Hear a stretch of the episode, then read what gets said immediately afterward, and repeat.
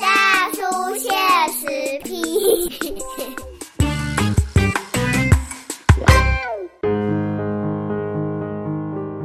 欢迎收听波多联播榜 FM 九九点一大千电台，保老去政治，笑谈社会之后，大概会，我是这类文主大叔了。那这个时段来跟咱这类大叔现实批的时间了啊，这礼拜咱大叔现实批，呃，为大家邀请的来宾是咱这类民进党台中市议员，我们江兆国议员来到我们节目，欢迎兆国。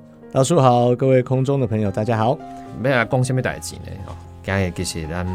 来讲解咱台中市民加关心的哈，因为现在议议会开议了嘛哈，那其实最近我们看到说议会都在监督有关预算方面的事情。那今年年底哈有一个对台中市民很重要的大事啊，准备要发生。我们台中捷运绿线今年年预计年底可以通车了。对，是宣誓年底，但是前两天问市府，市府一直说。交通部好像还没同意。哦，是哦，所以这个到底我们这个捷运可不可以行不行？哈，这个我们到年底两个多月左右时间，但是就怕市府自己不努力啊，推说是交通部不让他通车的。哦，就又来，对对对，又来跟公用中央处理器的对吧？对啊，就是讲交通部不好利用，一讲也塞，这也塞了，但是问题交通部他来旅刊总是会提出非常多的缺失改善项目，专项重要，当然当然那。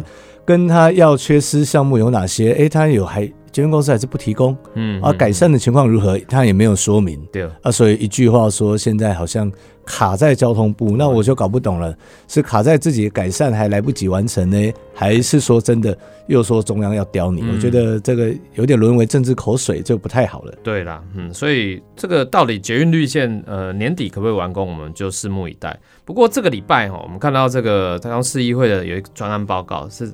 谈终结人事规划，还有营运愿景。好，那当我们看到呃，民党这边也有提出质询啊。哈，赵国这边当然现在看到说中捷要增资三十五亿元，光人事经费占了七成啊。好，条件没有了解这个中捷基本上是百分之百的市府关股。好啊，所以亏损的全民买单啊了。哈，那现在到底这个增资的问题出现在哪里？我们台中市府现在对于这个捷运公司哈。它的这个这个预算呢，它这个人事费怎么会这么高啊？我想捷运公司一开始成立的时候，资本额是十亿，那十亿开始的时候，一开始是十亿哈，那十亿当然是陆续到位嘛哈。我们二零一七年先给两亿，二零一八年的时候给五亿，那二零一九年。的时候，再给后来的三亿，总共凑足了十亿哈。十亿，那这整个的金额来说，是为了要因应捷运通车之前的一些前期经费所需。对，那就如同捷运公司自己坦诚的，然后，这个十亿元大概有七成花在人事。哎，好，所以也不是三四亿哦，可能是六七亿都花在人事，也就是六七亿还没有通车之前，其实就已经花了六七亿，因为人员一直在请。哦，一直在请。现在捷运公司本来预计，呃，正式成立通车的时候的人员需求大概是九百多人，那现在已经快要到将近九百人了。嗯，所以说在通车之前，其实呃人力需求当然会有一些前期的需要训练的部分，这个我们认为说应该要请的哈。对。但但是当时的这个人事的规模是怎么样？呃，去估算出来的，哦，这其实就会造成了，就是民众跟议会的质疑啦。嗯嗯，尤其是我想在议会上也曾经讨论过很多次，就说我们中捷公司现在是八百多人，那台北捷运呢？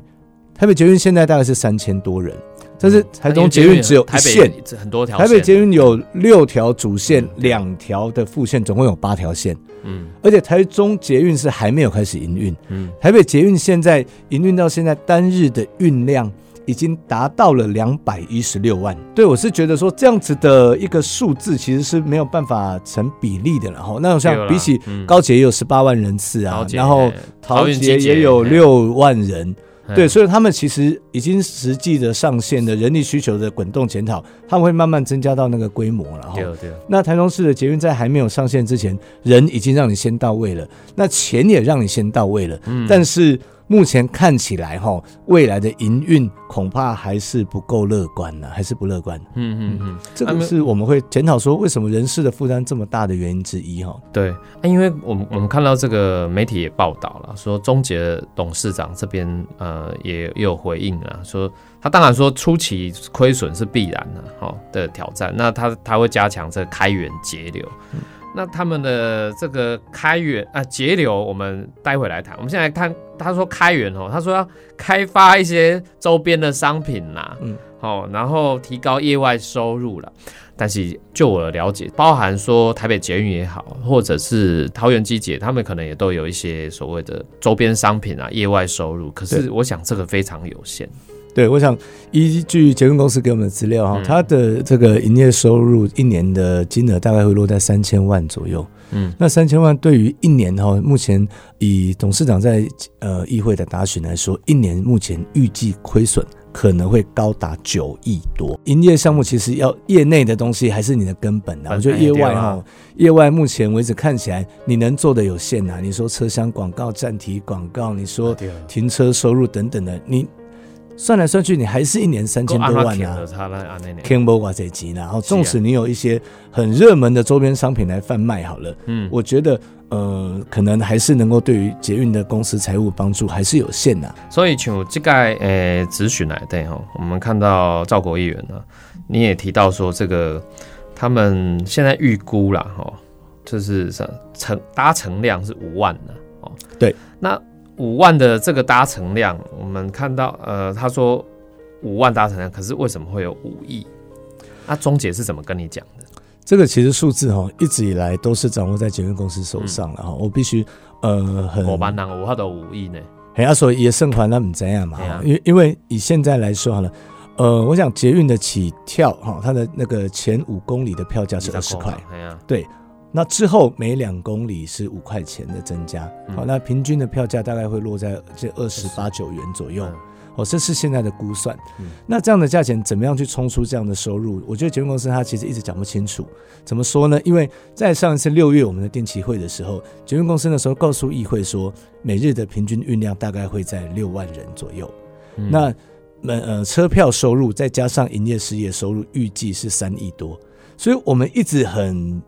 有个印象就是说，哦，原来每日运量大概两万人左右，大概会有一亿左右的收入。哦，所以说那那时候说六万，然后三亿四的收入嘛，对啊，所以说我觉得为什么现在五万却有五亿的收入，那跟当初呃给议会的说明又不一样。对对，那我觉得说在于这个车票收入上数字变动很大以外，其实在旅客的预估人次上也是变动很大。我现在说六月的时候说大概有六万，那现在变成五万。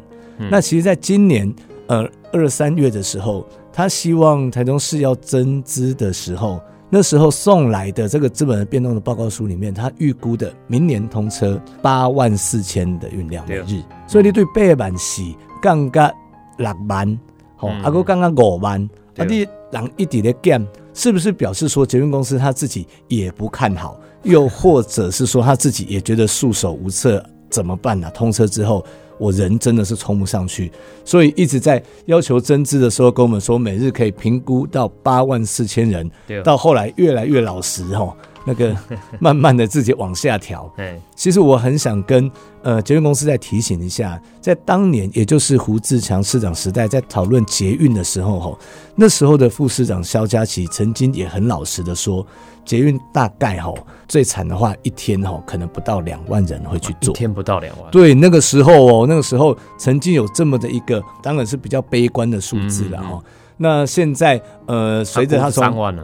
哎，能满南公某港，哎，可能还不到。那时候肖副市长是这样子的，在回答议员的咨询。那我想，我们没有人会希望捷运亏钱呐。我们希望大家多多鼓励大家来做捷运嘛。但但是，身为一个经营者哈，捷运公司应该要有更精确的估算，是哦，不管面对议会或面对我们市民的朋友，而且要有更有效的方法去阶段性的慢慢拉高这个呃捷运的每日的运量。要不然的话，这个亏损哈，不是说可以预见的哦，而且还会越越来越扩大。所以我觉得这到最后全民买单，真的是大家很担心的一个问题。嗯嗯嗯。啊，不过讨论到公有这里被增资的问题了，就是增资现在呃，因为刚呃议员也跟我们说了，这个捷运公司的资本砸业啦。对啊，结果这类中捷董事长是说，呃，十亿哈的资本年底会用掉九亿，哈，懂？那基本上了大部分是人事嘛，哈，当然那来工人事，但是金马工被增，他说希望今年年底要增资到十七点五亿，到二零二三年要增资到三十五亿，然后有。那诶，三十五亿公斤就贼啊，以占台中市的这个预算额度来说，也也不少了哈。没救，没救。啊，这个我们都说钱要花在刀口上，而且前一阵子其实包含，我记得议会开议之前呢，那是台中市政府哈，卢秀恩市长还信心满满，那时候还讲说什么，我们台中市的财政哦，现在从什么。的加护病房送到普通病房了哦，在他的这个 理财的规划之下，我们刚刚哎哎理财好，那被他讲了，好像理财有方了哈。那可是钟姐其实现在就面临这个增资的问题，所以在台中市政府其实主管单位也是交交通局嘛，那包含卢秀恩市长他们的责任到底在哪里？我想以台中市政府来说好了，它的预算的状况的改善哈，它主要都是透过贩卖一些配余地，哦，对这些部分啊，卖土地，简单来说是卖土地来赚钱然后那这两年从呃这些相关的开发的土地的基金里面，已经拨补市库大概都有大概一两百亿的钱在拨补，所以说市库看起来好像一直有进账，那主要都是一些土地处分金额的回缴市库。也就是以及起，呃，也是预支而已啦。那现在捷运公司的状况也一样啊，他的在自己经营的营业项目跟他的业外收入上，好像一直没有办法提升的情况下，他也只好回头跟市库伸手。嗯，我也回头跟市库伸手，所以我们才看到说，当初预估的呃十亿的资本额，在今年底可能会花完嘛。那花完之后，现在要我们追加二十五亿，分四年给他。而且分四年，分四年给他二十五亿，明年第一年要拨七点五亿给他，后年再拨七点五亿，对，第三年跟第四年分别再拨五亿五亿，总共是二十五亿给他。嗯，那以他现在预估的，如果真的年亏损达到九亿的情况下，我们拨补的这二十五亿到底能够撑多久？哎，到底能够撑多久？那以捷运公司给我们的报告，也就是我刚刚提到的今年三月份那份。乐观的跟我们在要钱的那份报告里面，哈，他是认为说这个二十五亿一旦分四年到位之后，它可以撑到呃捷运蓝线通车，哦，能够两条路网哈，然后来能够有效的带动整个捷运的人口以及捷运公司的收入。嗯哼，但是我觉得现在目前看起来哈。呃，第一是捷运蓝线要通车，不知道还要多久。嗯嗯嗯，好，不知道还要多久，尤其是在最近呃一些呃路线跟站体变动之后，还要重新送交通部核定嘛。所以一定会拖到相关的时间。嗯，那第二个是说，这笔钱如果以现在的经营状况来看的话，哈，真的能够撑到那么久吗？这个也是个问号。嗯，对。那现在哦，我想。呃，市府本身然后没有钱，就只好处分土地。那捷运公司没有钱，只好跟市库搬钱。我想这样子的一个呃财务的一个经营模式哈，我想都不是长久之计啦。对，到最后都只是从市民的口袋去拿钱。我们本来认为哈，啊，我有坐捷运本来都爱开钱买票嘛哈，这摆连税金嘛拢对，这摆连无坐捷运的人哈，因为嘛是嘛是对你的落地啊可以领钱，要来救捷运的哈，这边变成全民出资救捷运，我觉得这个是会跟大家的期待是有落差的啦，因为毕竟。迎向捷运世纪哈，我觉得台中市好像会变得更进步的一个城市。嗯，但是如果到最后这个捷运变成是这样子，呃，一个财务的黑洞哈，一直拿不出有效的方法，我觉得到最后市民反而会觉得说啊，负担真的还是会有点大。对啊，因为你像讲这个，咱矿流工这个。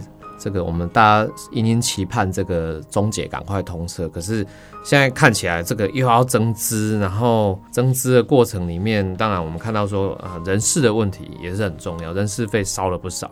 那我们先休息一下，待会下一段节目回来，我们继续请这个我们赵国议员来跟我们好好谈。那这一次这个他的人事经费的里面到底这个魔鬼藏在细节，然后人事经费到底为什么会出现这样一个重大的一个问题？待会回来。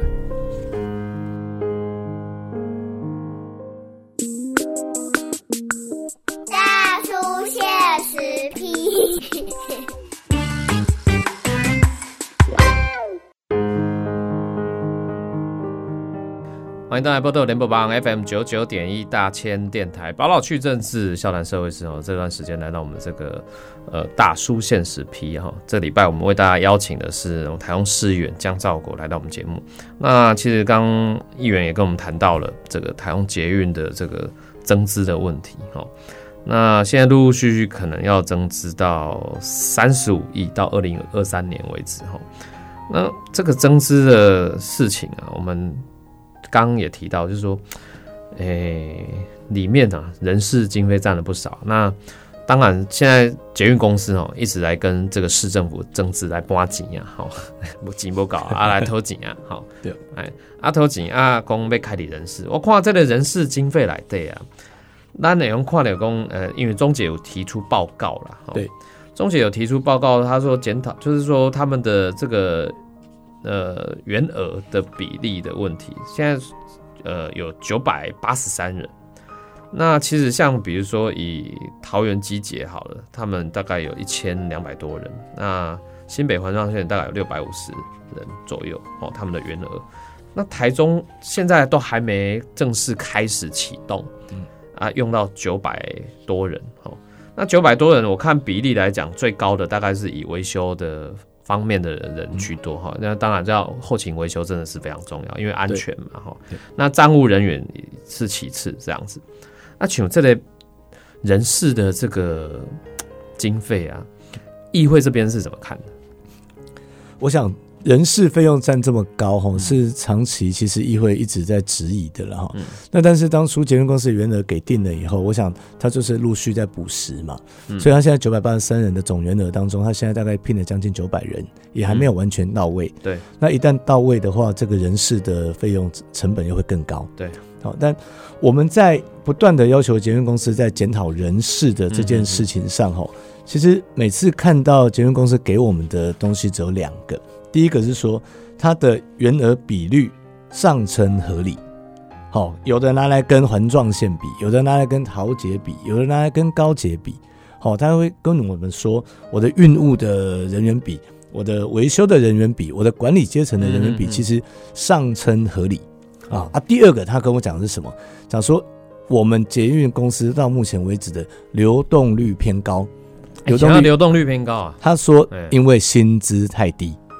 所以，其实，在当我们在检讨整个人事负担很高的时候，其实检验公司对每次来议会的报告都还是在哭穷，然后哭钱少，哭说他聘不到优秀的人才，容易被其他的呃捷运线给挖角。对啊，所以说其实呃，这就产生了一个说呃，议会跟捷运公司的其实的落差。在这里，因为金融公司一直没有办法提出，呃，整个人力结构调整的有效规划。如果你认为说薪资有办法帮你请到更优秀的人才，而且呃提高留才率的话，其实你可以送薪资调整的呃计划进来。但是你在薪资调整的同时，你是不是也同时送来人力精简的报告？嗯，我觉得在总额能够控制的情况下，其实我们也认为说要请优秀的人才值得花钱。当然啦，优秀的人。但是如果你认为说人力比较需要的话，那你总体的平均薪资当然会被压。好，你要人数更充足，那你的整体的薪资可能就会低一点点。对，所以说我觉得捷运公司其实你应该要把整个人员的需求跟薪资结构做一个统呃整体的。的规划跟调整，然后再送议会来让让我们呃来审查，不然的话，因为我们只看得到通车前人一直请一直补时，通车后也注定一定短期内绝对亏损，长期能不能赚钱也还未知数。那这种情况下，你不从这些节流的部分让民众更了解，这样子，我觉得大家会认为说，为什么会认为说你们捷运公司呃开始有一些说。呃，是不是冗员多啦？是不是那个肥猫多啦？等等的这些捷运公司，其实面对议会的质疑来说，他都显得呃一派无辜啦。但是无辜归无辜，但是你要告诉我们，那人到底可不可以再精简？对，好，钱你想要再提高，那要如何来提高？嗯，好，对我就觉得说，嗯，我们还一直看不出说捷运公司在这些呃人力跟薪资结构上的一个完整的计划，只看得到呃不断的呃增长的这些人事费用哦，所以说，嗯，我们也很无奈然后因为捷运公司你迟迟不做这件事情的话，我们也只能够在议会不断的要求啊，但是你又好像呃有点吃定哈，吃定说。大家期待捷运赶快通车，对，好啊，所以我们不会挡你，也不可能挡你。嗯，又吃定说一旦通车就不可能关门。嗯，对，因为我想没有一个市府会放任你的捷运通车后因为破产啊，因为亏损而停摆。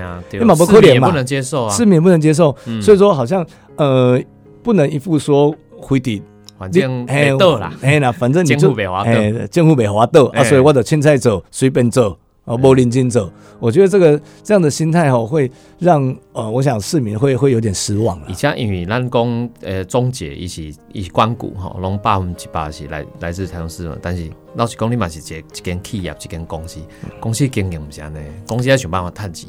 我想捷运公司常常挂在嘴上的一句话啦，就是说，呃，捷运公司是以服务不以赚钱为目的啦。哦，一点点安内讲啊，这个这这句话其实。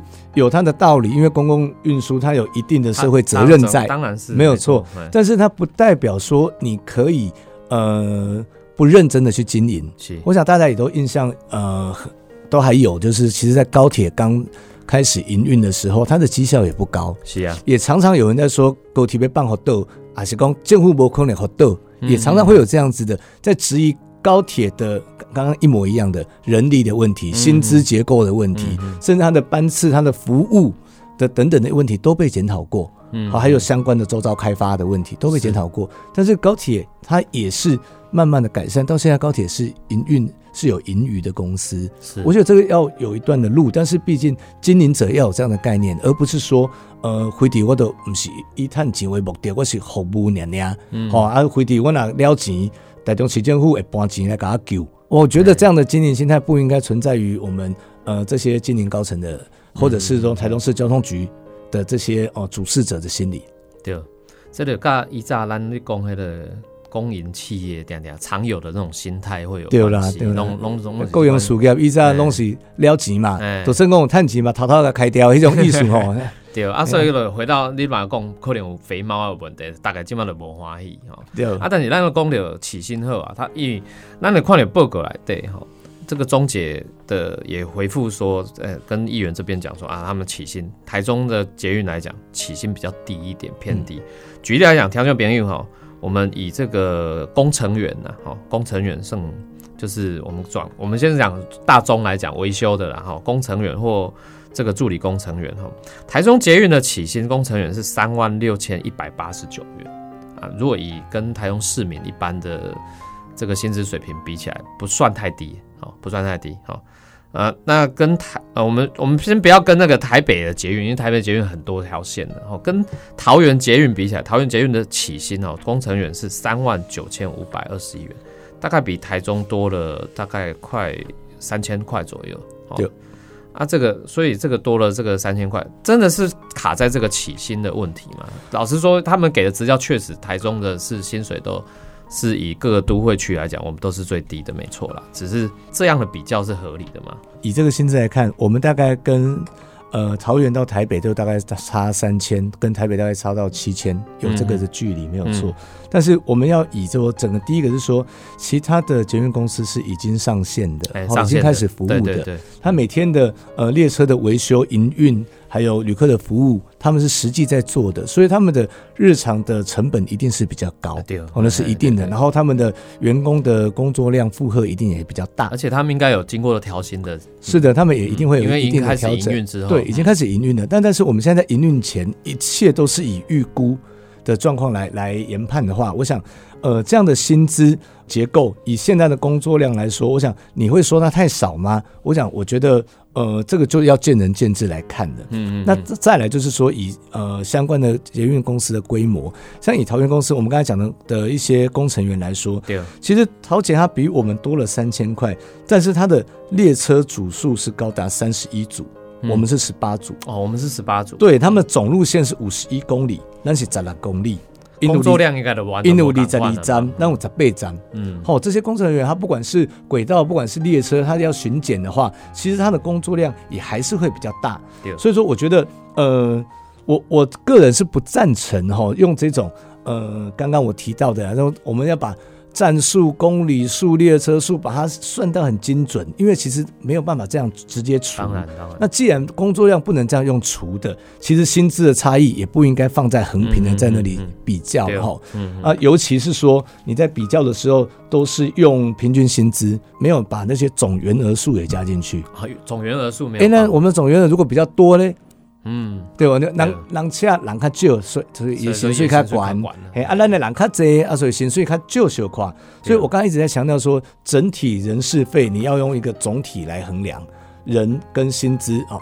人事的结构跟薪资结构要一起来看，对，所以我在说为什么捷运公司一直哈，他就没有把整体的人事摊开在阳光下做一个完整的报告，或者是说一些呃如何去调整的一些一些评估哈，我觉得这是可惜啦。那如果都沦为哈，做于这些呃平均薪资的比较啦哈，这些呃在这个项目来看哈，我觉得这个永远哈都只有各说各话，没有一个聚焦的机会。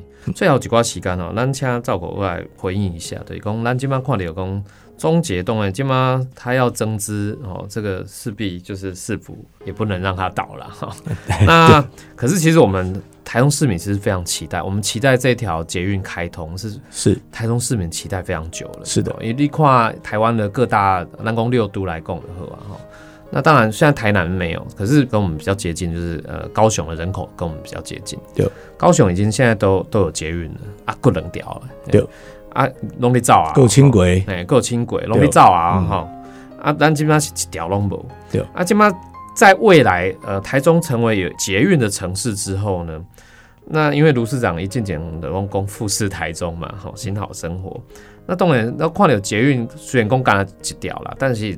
这个捷运的，它势必有一些观光、文化或交通等等，它都是应该是一个各局处都要去介入的，跟这个捷运会有关哈。那像议员，你这边怎么看？对于我们现在卢市长在他的这个口号哈，富士台中心好生活，你对于他有什么样的期待？对于卢市长，我觉得以市长这个富士台中这个口号来看哈，其实说实话，捷运通车绝对可以带动地方发展。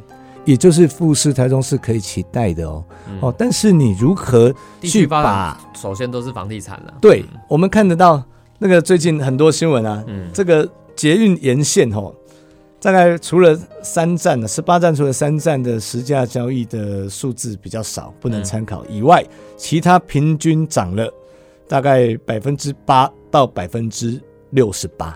嗯。房价哦，房价周遭对，所以说富士台中对台中市民是好事坏，没有错。它的富士台中是富了谁，又受了谁？哦，这个东西就就大家要呃有得讨论的，然后是有讨论空间。但是我还是要回来说，其实捷运通车对台中市民跟台中市的发展绝对是正向的。是啊，但是捷运公司你自己要好好去想哈，呃，如果周遭的房地产都能赚钱，那你自己拥有的连开呢进度呢？对不对？你自己拥有的连开进度，你要赶快赶上。其实你的第一笔钱哦，或许对于捷运公司最大的注意就是相关周遭的连开的招商的进度。嗯嗯。啊，我想呃，市长在讲说哈，国庆日当天哦，要让大家参观市府站哈。我觉得大家不只是看市府站，不只去看列车的车厢，大家其实也可以看看左右。市府站旁边有九之一跟九之二这两块连开基地，目前进度零。它的是零零预计的开发效益有两百三十亿耶，如果能够顺利招商出去，预计的开发效益会到两百三十亿。那如果有办法有效的招商跟开发，我觉得这个效益能够有效的挹注在相关的捷运公司或者市库等等以外，也可以带动搭乘人口啊。是啊，你想想看，如果在市府站这边有两栋比较大的商业设施的大楼进驻。是不是就有基本的运量？当然，那是不是有百货公司、有饮食、小吃等等的进驻之后，是不是大家会为了这个东西会做捷运来？对我觉得这个东西是相辅相成的，不但是招商之后的直接的收益，还有开发完成之后带动的人口成长、这运次的整成长。我觉得捷运公司为什么会放任他自己手中拥有的开发的金鸡母好了，在这里一直放着不下蛋，招商不利，没有人要来。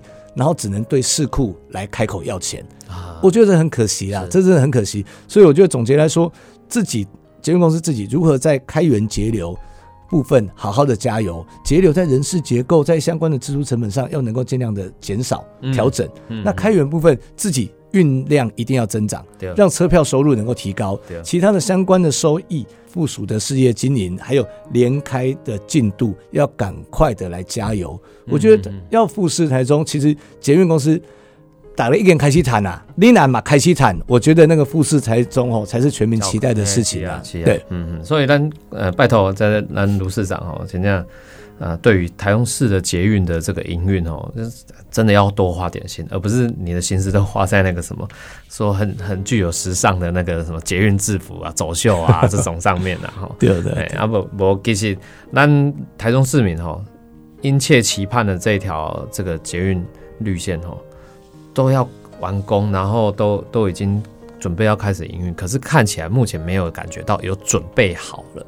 的感觉啦，哦，就其实市民也没有那种没有对市民也没有好像要迎接捷运的那种欣喜或者气氛呐，那个氛围还没有营造起来。我们看不到说台中市哦，有觉得哎，我们有一条捷运要开通，打开通就很很觉得很兴奋啊，这种感觉，我觉得其其实目前真的没有看看出来了，看谁起不啊？所以我觉得其实如果是现在通车在即哈，应该有一股呃大家想要要去搭捷运的那种期待感，嗯，哦，甚至有一些铁道迷。会在那里每天丢个倒数哦，捷运通车倒数等等的，我觉得好像没有。为什么？因为各个捷运站体目前的状况都还是工地的状况。对啊，哦，然后连开连开也招商不顺利，所以纵使盖好了，也是铁门拉下来，灯光昏暗，外面一两个保全晃一晃，大家没有感觉到这一个一个站体是未来的亮点。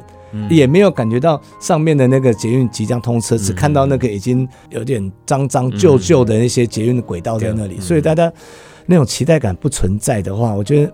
比较难创造这个市民的期待，或者那种全民来迎接捷运、想要抢搭捷运的那种风潮。好，好，那那要拜托这台中市政府的执行长哈，卢秀燕这个市长哈，你做这个执行长的感谢爱好啊来进行，然后时间的关系，那今天这波告一段了，也再次感谢我们江兆国江议员来到我们节目，谢谢。哎，谢谢大叔。